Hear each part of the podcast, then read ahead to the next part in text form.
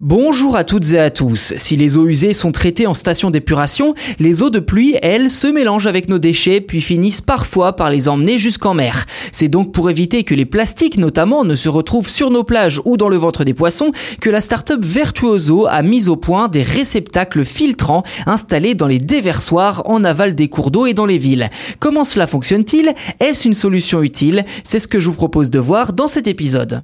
Virtuoso, c'est une start-up assez récente en réalité qui est née en 2019 suite à un constat simple de Benjamin Blanchard et de son associé Romain Garcin. Tous nos déchets finissent inévitablement à la mer s'ils ne sont pas récupérés comme les emballages, les particules de pneus, les graviers de chantier ou encore les bouteilles.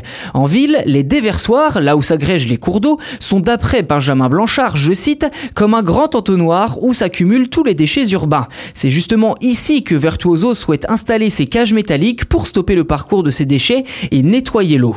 Comme l'explique Romain Garcin que je cite, Virtuoso analyse d'abord les endroits stratégiques où installer les cages en fonction du réseau d'eau pluviale et propose ensuite au pouvoir public la stratégie la plus adaptée. Alors concrètement, à quoi ressemble le dispositif? Eh bien, il s'agit d'un réceptacle en acier de 16 mètres carrés composé de mailles de 5 à 12 mm.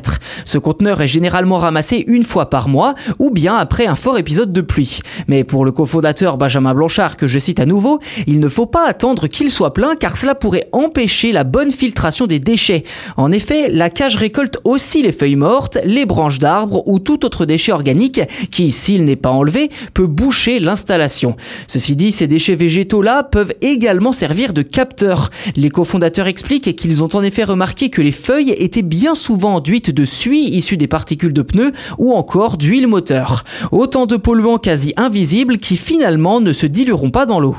La start-up n'a pour l'instant installé qu'une seule cage à Draguignan, mais serait en discussion avancée avec d'autres municipalités du sud-ouest comme Saint-Raphaël, Fréjus, Roquebrune et Marseille, avec un objectif de 10 réceptacles installés d'ici la fin d'année 2022. Et si vous vous demandez ce que deviennent les déchets une fois récupérés, eh bien les cofondateurs expliquent que le plastique usagé peut être transformé en de la matière première vierge par exemple, ou bien les graviers récupérés pour servir sur d'autres chantiers.